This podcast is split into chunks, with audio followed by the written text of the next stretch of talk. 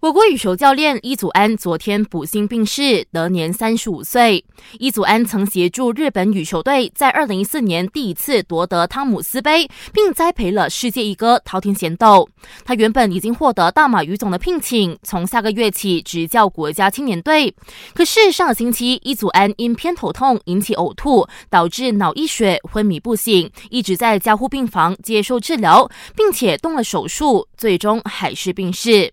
桃田贤斗在推特上向伊祖安致敬，表示没有他在青年时代的栽培和教导，自己不会有今天的成就。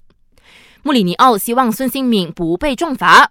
热刺边锋孙兴敏因在最新一轮的英超对切尔西的吕迪格做出了蹬踏的动作，被裁判以红牌罚下。主帅穆里尼奥为他说话，认为孙兴敏不应该受到五重惩罚，认为韩国人应该受到两次的惩罚就够了。